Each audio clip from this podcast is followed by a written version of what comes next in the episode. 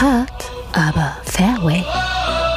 Der Golf-Podcast mit Beauty und Benny. Ja, willkommen zu einer wunderschönen neuen Folge Hart aber Fairway. Meine Damen und Herren, wie ich mal alle förmlich begrüßen möchte. Und ähm, wir freuen uns natürlich, egal wo ihr uns hört, auf dem Weg zum Golfplatz, äh, auf dem Weg zum dritten Loch, ähm, auf dem Weg zur Terrasse oder vielleicht einfach zum Einschlafen oder zum Aufwachen, wer weiß. Aber egal wo ihr uns hört, es ist schön, dass ihr uns hört. Und ähm, ich freue mich heute, äh, da kommen wir mal zur Begrüßung, nämlich ich möchte hier das Enfant terrible der Clubmannschaften äh, begrüßen heute. Bei mir ist der Joe Exotic des Golfens. Hallo Beauty. Ja, hallo Benny.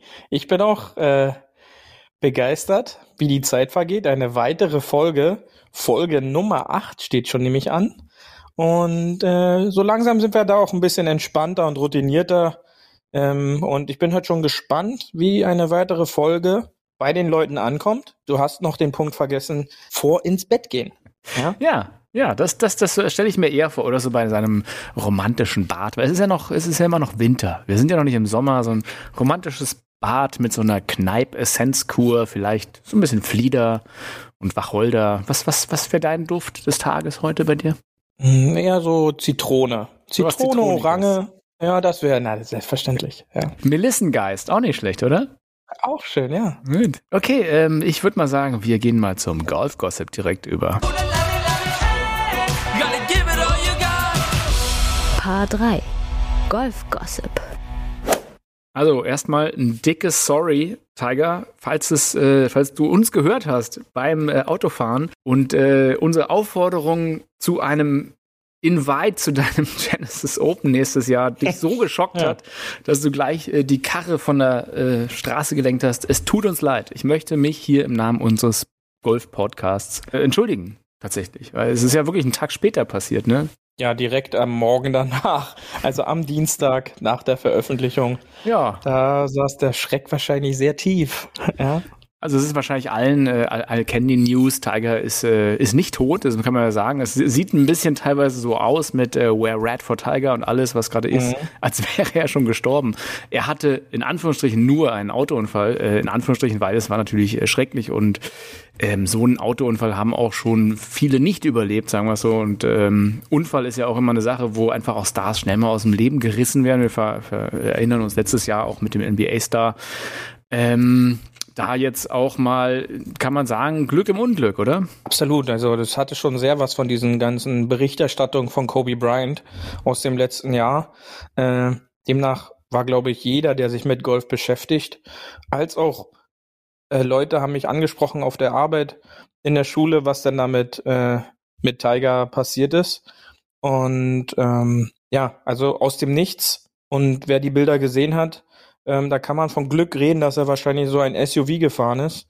Äh, sonst hätte das natürlich noch dramatischer ausfallen können. Also da ist natürlich, oder das zeigt auch immer wieder, dass auch die ganzen Superstars, Helden von irgendjemandem, Vorbilder, ähm, auch nur normale Menschen sind, ja, und äh, dass das von jetzt auf gleich auch mal ganz fix vorbei sein könnte, ja. Also ich glaube, die Stellung von Tiger Woods, die merkt man auch erstmal wieder, wenn, wenn sowas ist. Äh, denn tatsächlich, was der für den Golfsport gemacht hat, das kann man eigentlich mit niemand anders vergleichen. Also Tiger Woods kannst du ja vielleicht nur mit Michael Jackson ähm, vergleichen. Und was fällt dir da noch ein? Also Michael Jackson wäre mir jetzt nicht in den Sinn gekommen. Ähm, auf sportlicher Ebene vielleicht jetzt so mit einem Michael Jordan, ja, der ja auch, ist ja auch ein Michael. auch Michael. Ja, ähm, ganz genau. Und ja, er ist halt eine, eine Persönlichkeit, eine, eine Größe des Sports, der halt auch über den Sport hinaus groß ist, ähm, wo dann halt auch früher sein Vater gesagt hat, als er zur Lebenszeit noch, dass er wahrscheinlich mehr Einfluss hat als der ein oder andere Politiker oder, oder Machthaber. Ihn kennt halt jeder, ja, also wenn man jetzt zu irgendjemandem irgendwas zu Golf sagt, ist zuerst, ja, wen kennst du vom Golfen, dann kannst du fragen, wen du willst. Ein Tiger Woods kennt da, kennt da jeder und das ist halt schon was echt Besonderes, was er jetzt auch die Spieler am, am Wochenende, äh, beziehungsweise am Sonntag damit auch gezeigt haben, dass sie halt die berühmte Tiger-Kombi, schwarze Hose und ein rotfarbenes Poloshirt getragen haben. Und das zeigt dann halt eigentlich auch das Standing, was dieser Spieler unter den, den Sportlern einfach hat. Auch wenn man da die Welt des Twitter und Facebook und Instagram verfolgt hat, überall von jedem Sportler aus allen möglichen Sportarten gab es da Genesungswünschen und das ist halt eigentlich schon was, was Besonderes. Ja, und ich meine, das haben ja auch viele gesagt. Tiger hat ja tatsächlich den Sport auf ein anderes Level gebracht, allein auch für alle anderen ähm, Golfer. Also allein, was die an Möglichkeiten auf einmal hatten, durch die TV-Gelder damals mehr zu verdienen, das gab es halt vorher gar nicht. Und auf einmal kam ein Tiger daher und jeder große Sender, jeder Amerikaner hatte eigentlich Interesse an Tiger und das ist halt wirklich ein, ein Phänomen, ein weltweites Phänomen, oder? Das ist ein weltweites Phänomen und da gibt es ja auch mehrere Artikel, die man nachlesen kann, wie sich da die Bezahlung ähm, verändert hat. Ja, also wenn man dann einfach mal vergleicht, was jetzt ein Colin Morikawa jetzt am Wochenende an, an, an Preisgeld bekommen hat für dieses World Golf Championship, das waren 1,8 Millionen Dollar nur für den Sieg. Das wurde in der Zeit, wo Tiger, sag ich mal, gestartet hat als Profi in den späten 90er Jahren, 96, 97, war 1,8 Millionen Dollar oftmals eine, ein Gesamtcheck für den, für das gesamte Turnier.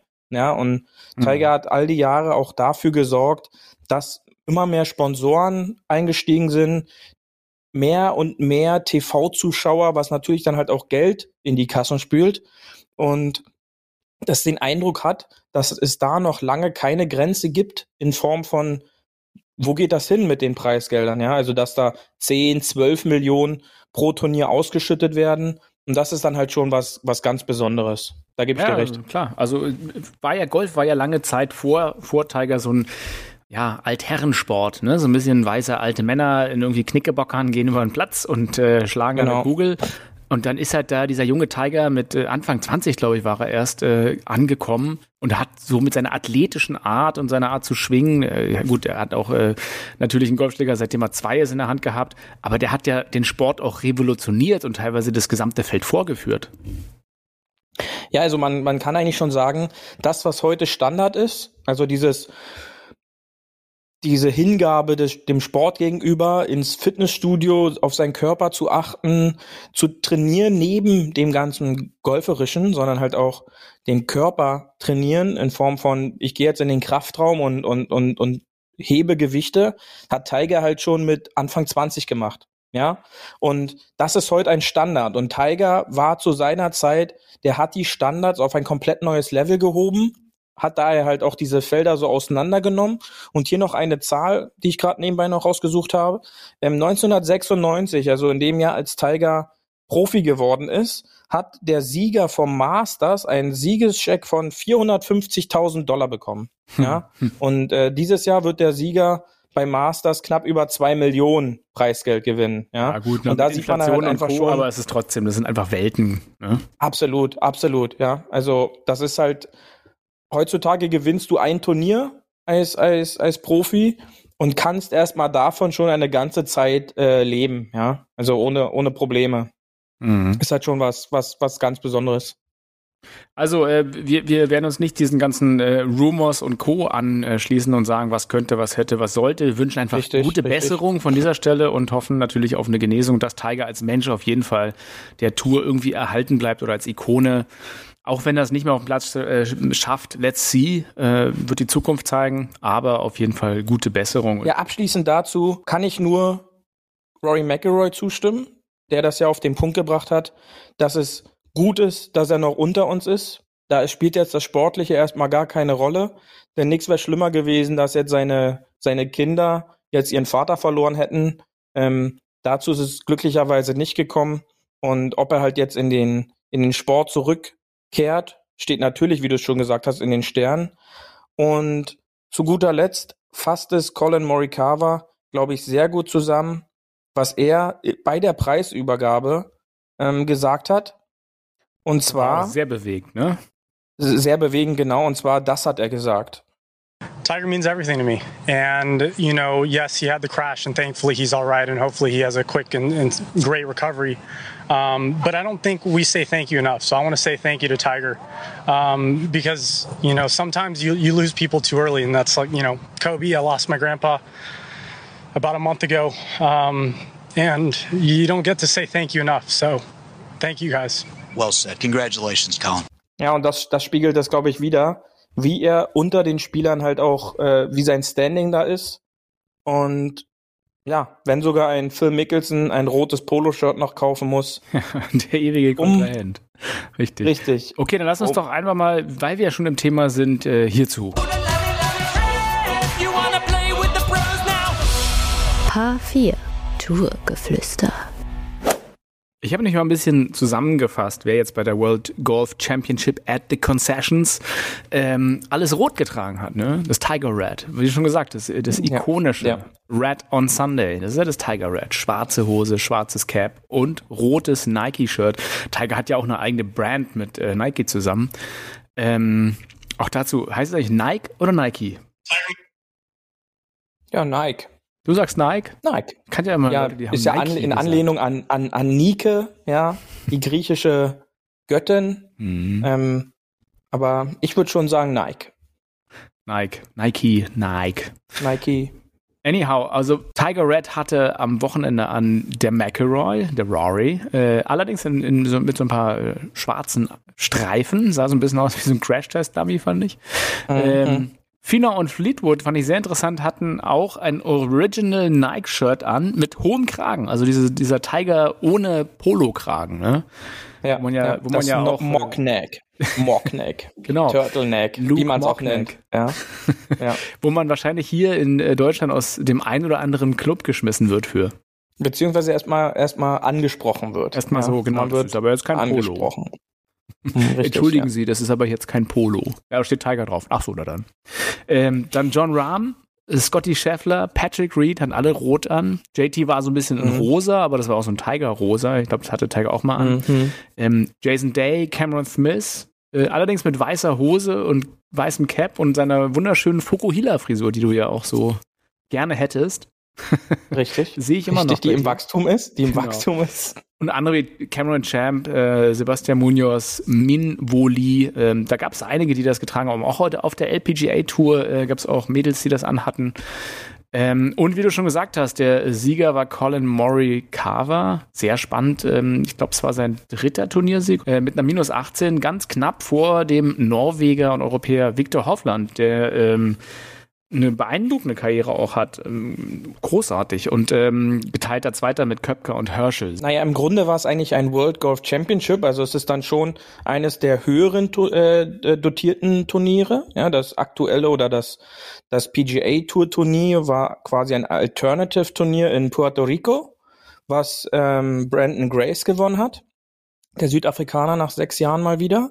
Aber das war eigentlich das äh, World Golf Championship Turnier, das normalerweise in Mexiko gespielt wird, mhm. das aber Corona-bedingt halt nach Florida ähm, at the Concessions verlegt wurde, ähm, wo ich ja, ähm, wenn ich den Bildern im TV gefolgt bin, begeistert von dem Platz war.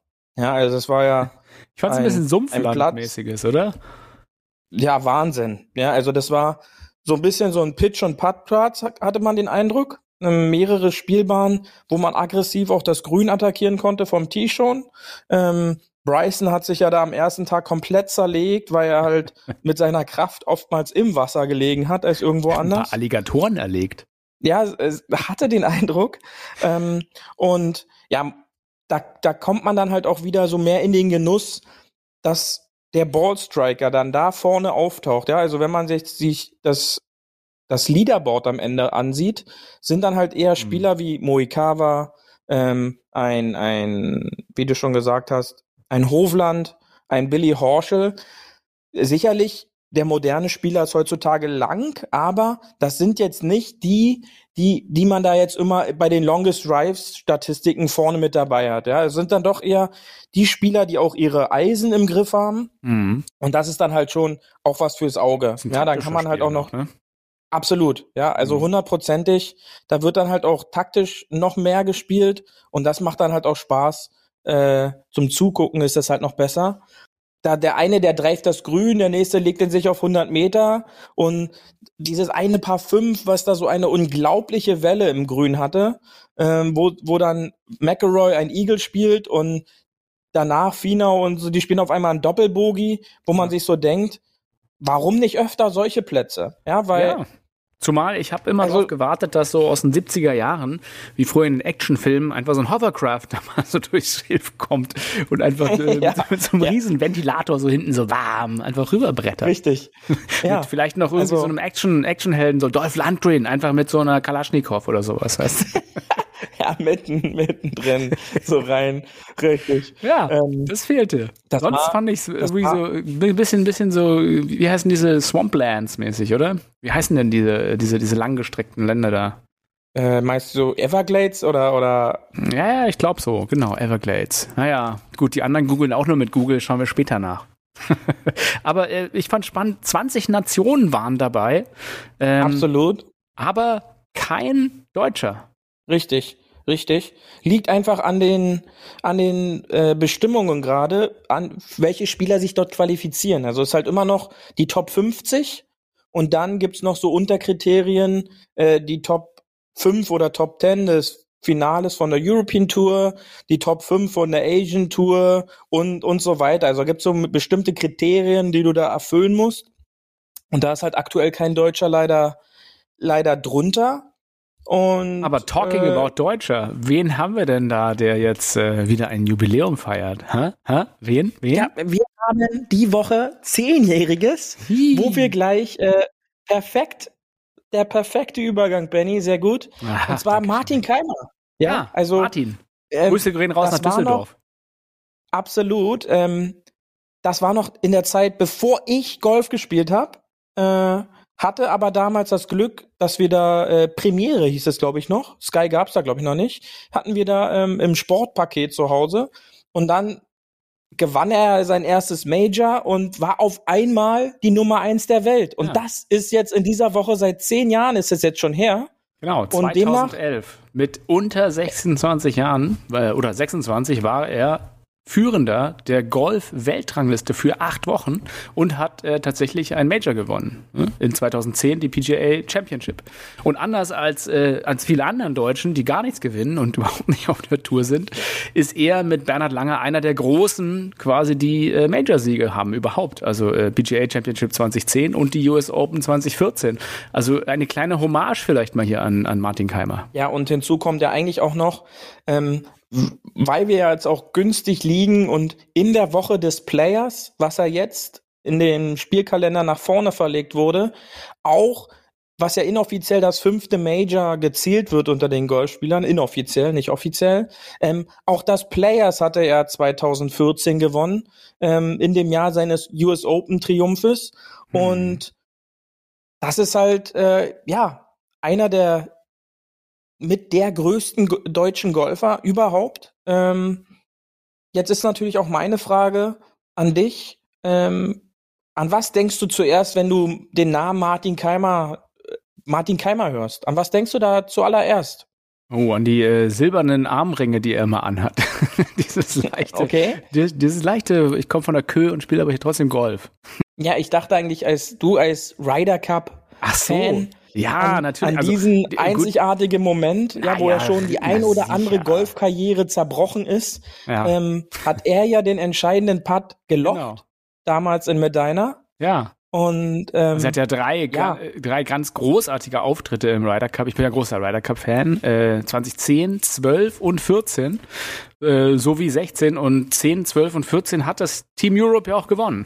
Absolut, ja und ähm, natürlich bleibt dieser Siegputt beim Ryder Cup in Medina halt immer für ihn stehen. Es ist in jedem Ryder Cup Rückblick wird man diesen Putt sehen, auch noch wahrscheinlich in 100 Jahren, da er nun mal den Sieg gebracht hat.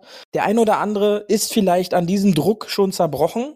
Glaubst du aber auch vielleicht, dass sein Traum das Masters irgendwann mal für sich zu siegen, da, da er nicht wirklich immer glücklich ausgesehen hat bei seinen Masters-Auftritten, mhm. ähm, dass dieser Traum so ein bisschen auch eine noch größere Karriere Stand jetzt ähm, verhindert oder sehe ich ja. das falsch? Also du meinst, dass der Druck quasi so groß ist, dass es, ja, also ich finde, wenn man sich die Statistik von Martin Keimer mal anguckt, lustigerweise ist er jetzt kein Player, der wie Finau aktuell ständig in Top Ten war. Der hat ja mhm. oft mal auch einen Cut vermisst und äh, ähm, oft mal irgendwie untere 30er oder 40er Platzierung, 80er irgendwas Platzierung. Und dann plötzlich so ein Sieg. Das ist also, ne? Und plötzlich so ein Masters. Und ähm, klar, er hat äh, über elf, ähm, nee, genau elf äh, European Tour Siege und drei PGA Tour Siege. Aber die kamen halt nicht, finde ich, durch so eine Konstanz rein, sondern die waren so ein Peak bei ihm. Also einfach, da, da, da kam er so von, so durch die Boxengasse durch und so, lass mich mal durch, ich gewinne das Ding hier. Mhm. Und von daher, ich würde ihm auch zu, trauen, dass er wiederkommt und einfach nochmal so ein Ding reißt. Ne?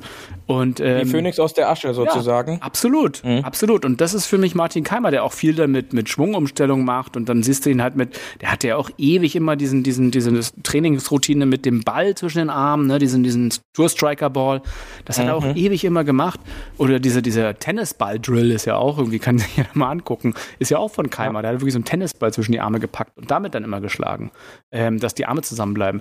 Also ich glaube schon, der verliert mal seine Tourkarte, ist dann eine Weile weg, kommt dann aber auch wieder. Also dem traue ich das wirklich zu. Vor allem, der ist ja noch nicht alt, der ist 1984 geboren. Von daher, ähm, natürlich, der, der, der wird nochmal wiederkommen. Ähm, das ist ja, das ist ja, was ich halt eigentlich immer an Deutschland ähm, so ein bisschen Deutschland ein Golfentwicklungsland äh, sage.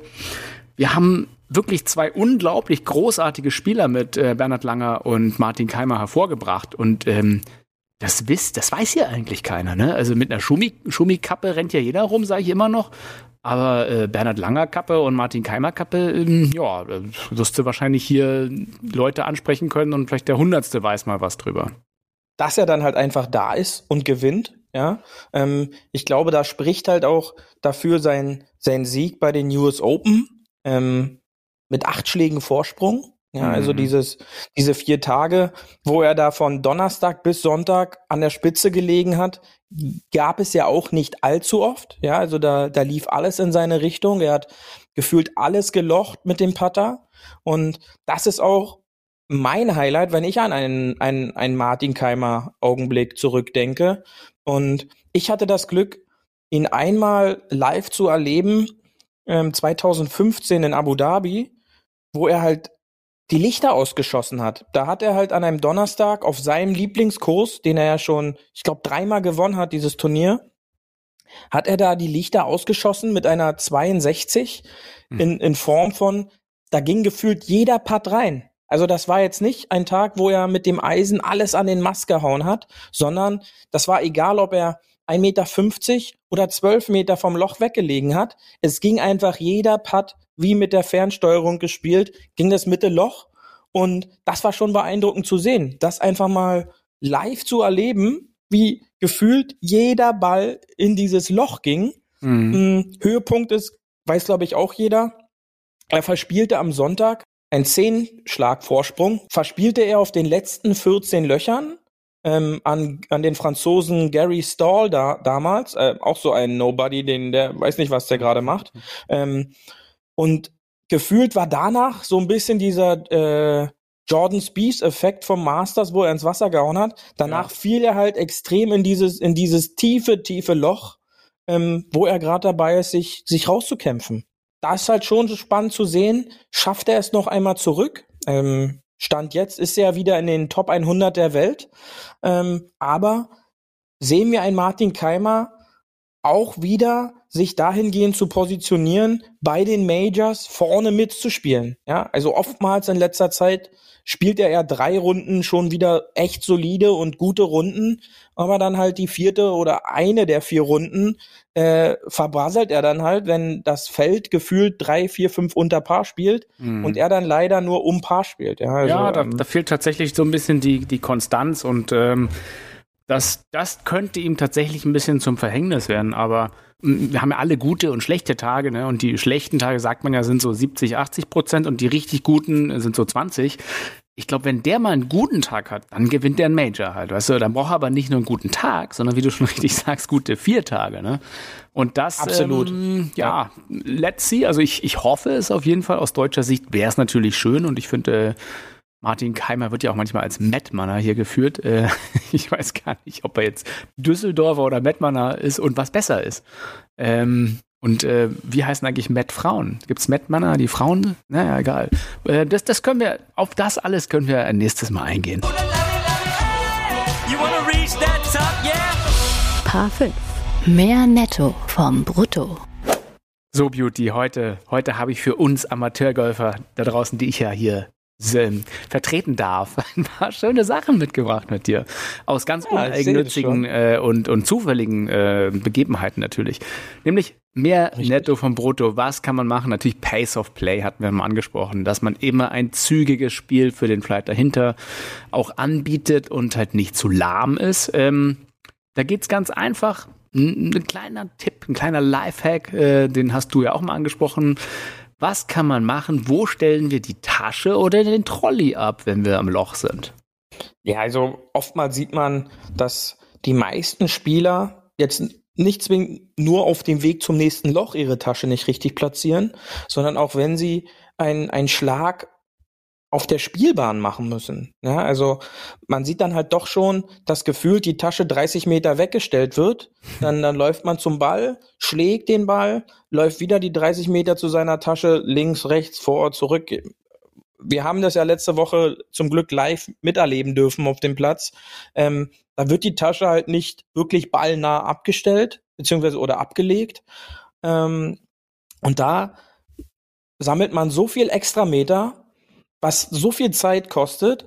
Und da sollte man halt einfach mal drauf achten. Was spricht denn dagegen, die Tasche mit zu seinem Ball zu nehmen, da abzustellen ähm, und dann zu spielen? Ja, genauso, äh, wenn ich das Grün erreicht habe. Ja, ähm, ich hatte die Ehre, unter einem sehr strengen Golflehrer, dem Walter Ragosch, der wird es vielleicht nicht hören, aber an dieser Stelle grüße ich halt auch einfach den Walter. Der hat mir beigebracht, wie die Etikette beziehungsweise wie das Tasche abstellen richtig funktioniert. Ja, wenn ich auf dem Weg zum Grün bin,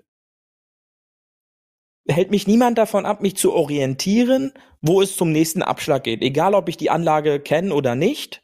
Oftmals gibt es Schilder, wo steht Next Tee.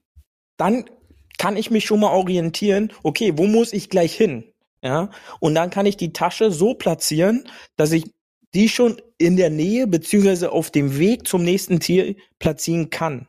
Das macht es dann halt so leicht, dass wenn ich das, das Loch beendet habe in Form von einem eingelochten Putt, eingelochten Chip, ähm, wie auch immer, dass ich dann nicht erst wieder gefühlt vor das Grün renne und dann wieder am Grün um das Grün herumlaufen muss, sondern das kann ich alles schon in der Schlagvorbereitung, bevor ich auf das Grün überhaupt komme, abschließen. Das also spart so viel Zeit ja. als Faustformel sozusagen äh, die Tasche dort abstellen, zwischen dahin, wo es zum nächsten Tee gibt und wo der Ball ist. Ja, oder zwischen Fahne und nächstes Tee. Ja. ja. Das ist eigentlich das, das Beste, weil oftmals komme ich ja dann von der Fahne zur Tasche zum nächsten Tee. Also da vielleicht einfach drauf achten und das spart natürlich dann halt auch wieder extra Meter und Zeit auf so einer Golfrunde. Gut, ich habe ähm, noch ein zweite, ähm, zweites Thema hier aufgeschrieben für dich, nämlich der Schlag aus dem Bunker. Da hast du mir was vom Vierereisen erzählt. Das ist doch jetzt mal was Spannendes. gut, das ist jetzt in der Hinsicht was Spannendes, weil jetzt vielleicht der, der Zuhörer denkt so, ein Vierereisen aus dem Bunker, also wir reden hier über, nicht über einen Fairway-Bunkerschlag, sondern über einen Grün-Bunkerschlag. Ähm, wie soll das denn funktionieren?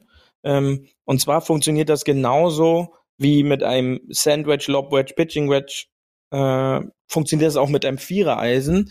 Wenn ich das Vierereisen aufdrehe, ja, ähm, ein Vierereisen hat im Grunde deutlich weniger Bounce unter dem Schläger als jetzt ein, ein, ein Wedge.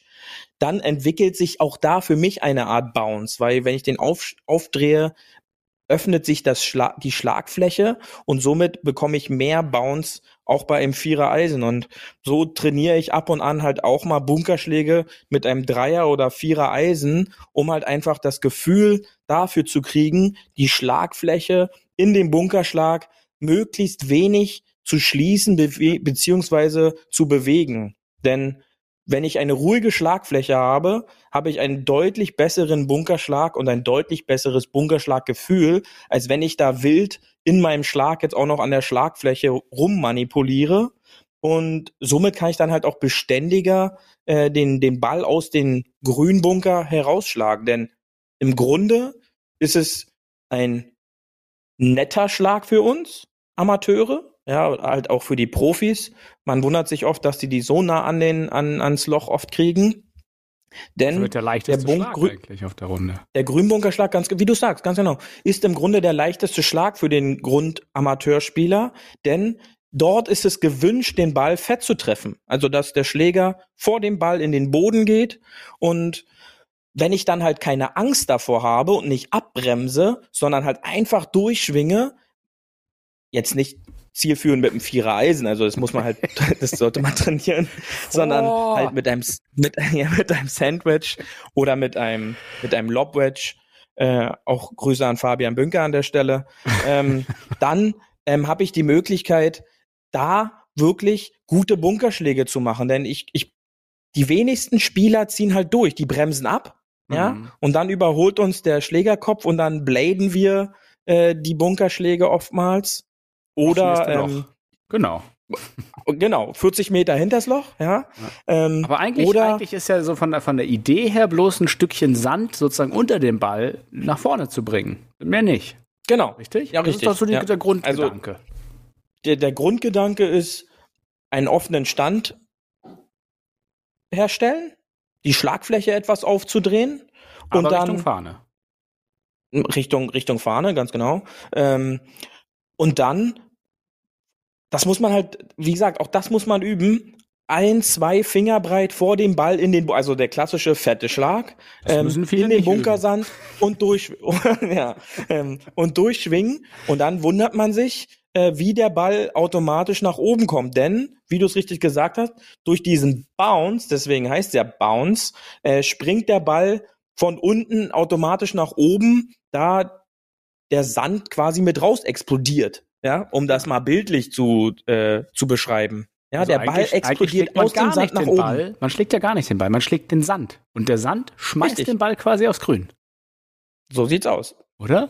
Und ja. das ist ja das Spannende am Bounce, das wissen ja auch viele nicht, weil viele sagen, oh, ich habe mir ein neues Wedge geholt. Und wenn man sagt, was hat das für Bounce? Hä? Wie Bounce? das ist so. Ja, ein Wedge hat ja genauso zwei Faktoren, die das Wedge halt äh, beeinflussen. Nämlich A, wie viel Bounce hat das Ding? Also ist es Rasiermesser scharf an der Leading Edge und ist es halt flach? Ne? Dann könnt ihr es euch vorstellen wie so ein Buttermesser, was so wirklich schön durch die Butter näht. Oder Richtig. hat es eher so eine, so eine Ausdellung unten dran. Dann hat es viel Bounce. Ne? Und ähm, ja, das in, in Kombination sozusagen mit der Sohlenbreite gibt dir dann den dynamischen Bounce. Es wird, führt jetzt ein bisschen weit, aber du bist doch hier der Experte. Also erzähl mir mehr, mehr drüber. Ja, danke, dass du diese Frage direkt so wieder rüberspielst, nachdem du ein paar Fachwörter mal wieder um dich gefeuert hast. Ähm, ja, ganz genau. Also da gibt's unterschiedliche Bounce, äh, Bauweisen an den Wedges. Und so eine Faustformel kann man sich eigentlich sagen, je härter der Untergrund ist, desto weniger Bounce sollte ich spielen. Denn der, der Bounce produziert quasi auch so eine kleine Lücke zwischen Leading Edge und Boden. Ähm, jeder, der sein Wedge zu Hause mal an der Hand hat, ähm, kann den Schläger abstellen und ihr werdet relativ, äh, äh, am besten auf einem Tisch, dann werdet ihr recht schnell sehen, dass dieser kleine ähm, Buckel da unten dafür sorgt, dass zwischen der Leading Edge, also der vordersten Kante des, des Schlägers und dem Boden eine kleine Lücke entsteht. Und je mehr Bounce ist, desto größer wird diese Lücke und je weniger Bounce wir haben, desto kleiner wird die Lücke. Und damit kann ich dann halt ein bisschen spielen. Und je mehr Bounce so ein Wedge hast, desto, desto besser gleitet es quasi auch durch den Bunkersand. Denn wenig Bounce sorgt dafür, dass, wie Benny das gerade schon 100% richtig gesagt hat, das wäre quasi dieses Buttermesser, der Buttermesser-Effekt. Ähm, da würde sich der, der, das Wedge in den Sand einbuddeln, also tief werden, was sofort Abbrems, äh, eine Abbremsbewegung äh, zur Folge hätte. Das bleibt stecken. Und das, das, das buddelt sich richtig ein. Also das geht dann halt richtig, also das sind halt dann auch oftmals so ein paar Bilder, die man dann sieht. Man buddelt sich halt richtig ein in den Boden. Ja. Ähm, und der Bounce ist quasi die Hilfe vom Schlägerentwickler, der dann sagt, der sorgt dafür, dass das butterweich oben an der Oberfläche einfach nur lang rutscht und der Sand dadurch oder dafür sorgt, auch dass der Ball aus dem Bunker einfach raus explodiert. Jetzt habe ich ja, meine Wedges haben ja alle so einen 10er, 12er Bounce. Ne? Macht es Sinn für mich als Amateur, sage ich mal, unterschiedliche Bounce-Faktoren bei meinem Wedge zu haben? Für einen Profispieler also dadurch voll, aber für, für, für den Otto-Normalspieler äh, Profi, äh, bei den Profis ist es halt so, die passen ihre Wedges Woche für Woche dem Platz an, den sie spielen. Also das ist einfach deren Möglichkeit, die die haben. Ja. Die gehen dann in so einen Tour-Truck und sagen, ey, pass mal auf, ich würde gerne zwölf verschiedene Wedges probieren, gib die mir mal bitte mit und dann machen die das, weil die halt die Möglichkeit dazu haben. Haben jetzt wir jetzt nicht alle. Weniger. Ja? Ja. Der eine oder andere hat vielleicht mehr Wedge, Wedges. Ähm, und was ist für uns gut? Also dadurch in den, man ist, man kann es erkennen daran, dass die Sommer gefühlt immer trockener werden bei uns. Ähm, auch dann, auch an den Geschichten der, der, der Terrasse, wo man dann vielleicht später nochmal drauf zukommen könnte, dass die natürlich unter diesen extrem trockenen Bedingungen ihre längsten Drives ihres, des Lebens schlagen, ja, sich gleichzeitig aber dann auch immer drüber aufregen, in welch schlechten Zustand die Plätze sind, wie trocken die doch sind. Das kann doch nicht sein. Ja. ja. Und genauso ist es dann halt mit den Wedges. Also zu einer im Hochsommer, wenn es halt so extrem trocken ist, bietet es sich schon an, ein Wedge mit wenig Bounce zu haben, auch jetzt bei uns. Ja. Ähm, aber das ist halt, das halt auch wieder jeder Spieler äh, Spieler anders. Ja. Werde ich mal im Sommer in den Keller gehen und mein drittes PHG-Set rausholen oder PXG-Set mit dem kleinen Bounce, mit dem großen Bounce, oder?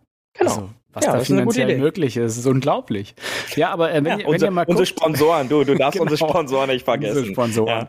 Ja. ja wir sind ja unkäuflich, habe ich doch schon erzählt. Ähm, so, das ist aber du, das Witzige. Wo findet ihr euren Bounce raus? Ah, natürlich kann man nachgucken auf der Herstellerseite, aber manchmal äh, ist tatsächlich unter der unter der Gradzahl des Wedges auch nochmal eine zweite Zahl und das ist der Bounce. I want my birthdays all day long, let the bogeys go. It's a hey!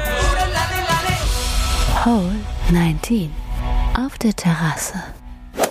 So, was trinken wir denn heute auf unserer schönen Terrasse, die leider immer noch geschlossen hat? Die meisten Clubs sind ja jetzt mittlerweile mit den Friseuren zusammen eröffnet worden in einem großen Unisono. Alles darf wieder losgehen in Zweierflights. Aber ähm, die meisten Gastros halt noch nicht. Ähm, von daher müsst ihr euch noch mit unseren Getränketipps für die Vorsaison sozusagen begnügen. Beauty, was hast du denn da rausgesucht heute? Ja, ähm, ich habe die die Woche überlegt, da meine Kiba-Vorstellung sehr gut angekommen war. Also du glaubst es nicht, aber ja. kam sehr gut an. Ähm, ja. Du hast ja sogar selber am, am Donnerstag direkt Natürlich. einen äh, dir gegönnt auf der Runde. Ich habe dir einen mitgebracht. Ähm, so sieht's aus. Ja, ich hatte auch meinen eigenen. Und diese Mit Woche habe ich mir überlegt. nein, nein, nein. Diese Woche gibt's einen klassischen Planters Punch, mm. angelehnt an unseren Punch Shot de, des Monats März. Ja, sehr, sehr ein bisschen. Gut. Die Experten sagen Tiger Stinger. Ich sag's halt immer noch den Punch dazu. Ja, und da passt halt der Planters Punch dazu. Mhm. Ähm, auch gibt's natürlich in unterschiedlichen Ausführungen, aber wichtig für mich persönlich ist dort immer ein guter Rum. Ja, also da sollte man jetzt nicht am Rum sparen, sondern ein guter Nicht am Rum, sparen. Richtig. Einmal nicht, nicht am Rum, am Rum sparen. Komm. Ja. Sollen wir am Rum ähm, machen? Ein, ein guter, ein guter, ein guter Rum, ähm, eine, auch je nach, je nach Geschmack kann man da halt auch ein bisschen experimentieren. Ein Mix aus Ananas, Orange finde ich persönlich äh, ganz, ganz super, ja. Ähm, dazu noch ein, ein Schuss Grenadine und, und dann ist der, der Planters Punch äh, wunderbar fertig und oben noch ein, zwei, äh, zwei Tropfen von, von so einem, von so einem, von so einem Bitter kann da noch mit rein, auch je nach, je nach Wunsch, damit es nicht ganz, mhm. bitte? So ein Angostura Bitter. Aus Richtig, ein, zum Beispiel, ja. Ah, Welt, Weltklasse, gut, gut. ja. Ähm, übrigens, dann dann ist es nicht ganz, so süß. Aus allem irgendwie, wenn man das irgendwo raufkriegt, das bleibt immer orange, für ja. immer. Hundertprozentig. Ähm, aber das ist, finde ich, mein, mein Drink der Woche, ja, der, der Planters Punch. Ähm, wir können jetzt auch Tiger Punch zu sagen. Ähm, durch die Grenadine bekommen wir vielleicht auch noch so ein Tiger Red ein bisschen mm. mit rein. Und das finde ich ist eigentlich das, das passende Getränk für, für die Woche. Du bist ja ein Fuchs, du hast dich ja richtig vorbereitet hier. Ja, siehst du mal. Ich gut, ich habe mir die Woche Gedanken drüber gemacht. das finde ich gut. Äh, ich, kann, ich kann dazu auch noch mal was sagen, weil der Planters Punch ist ja so ein bisschen so ein Long Island Ice Tea Style, also einfach dieser Eistee-Geschmack so leicht. Eistee, ich finde ich so ein bisschen, obwohl er sehr, sehr mhm. eigen ist. Ähm, ja, hast du recht, Orange und ähm, Ananas und dazu Rum, weiß und braun ist super. Und jetzt hier mein Tipp, wenn man statt Grenadine nämlich Maracuja-Sirup nimmt, hat man einen Hurricane. Ha! Ja. Zwei Drinks Auch in gut. einem. Das ja, zwei, super, das ist, das ist perfekt. Das ist perfekt. Shot of the Week. Ah, nee, bevor der Shot of the Week, ich möchte dich kurz fragen. Kennst du diesen süßen, süßen, süßen, süßen Hund von Morikawa? Oh ja, der ist so süß. Der hat, Erzähl jetzt kommt was über diesen süßen Hund. So, Dieser Hund hat sogar ein eigenes Instagram-Account. Ähm, ja. Für all die, die, die selber einen Instagram-Account haben, äh, wir verlinken den auch in unseren Show Notes dann nochmal. Da, da müsst ihr jetzt nicht nebenbei irgendwie, Gott, wie schreibt man das denn? Und zwar ist das Koa the Doodle. Ja, das ist so ein süßer Fratz. Ist es ein ähm, Labradoodle? Weißt du das? Yes. Ach. Ja, das ist, ja. Doof und, und, und zwar süß. hat er nach diesem Wochenende hat er jetzt schon 2321 Follower. Ja. Ja. Und ähm, wirklich, also den einfach mal angucken. Echt putzig. Und ja, für mich ist das der Shot of the Week, diesen, diesen, diesen Fratz da zu sehen, weil äh, der, der hat direkt mein Herz äh, erstürmt. Also ein Fotoshot und, äh, diesmal. Ein Fotoshot of the Week, hundertprozentig. Photoshot and Photoshoot of the Week. Also das finde ich schon ziemlich süß. Also entweder man guckt unter Colin Morikawa äh, auf den sozialen Netzwerken, da findet man ihn recht schnell, oder unter coa.the.doodle. Der hat sein eigenes Instagram-Account. Sehr schön. Ich glaube, ich werde ja auch einen eigenen Instagram-Pudel-Account machen eines Tages mit Hundefotos. ja. Let's see. Ja. Aber äh, bei uns gibt es ja schon Fefe the Dog. Äh, den werden wir auch mal ja. irgendwann posten. Ne? Ähm, ich denke auch. Es war, es war eine Ehre und eine Freude, wieder mit dir hier am ähm, Dienstagmorgen jetzt, jetzt sprechen zu dürfen. Ähm, ja, danke. Von daher, äh, wir freuen uns, dass ihr alle immer noch dabei seid und ähm, dabei bleibt. Ähm, hoffentlich machen die Plätze auch aus wettertechnischen Gründen bald ganz wieder auf mit Viererflights und Co. Ähm, kommt gut durch die Woche, äh, bleibt gesund und schaltet wieder ein, wenn es heißt hart, aber Fairway Beauty. Schön auf dem Fairway bleiben und wir hören uns. Das war hart, aber Fairway. Wir hören uns nächste Woche. Bis dahin, ein gutes Spiel und immer schön auf dem Fairway bleiben.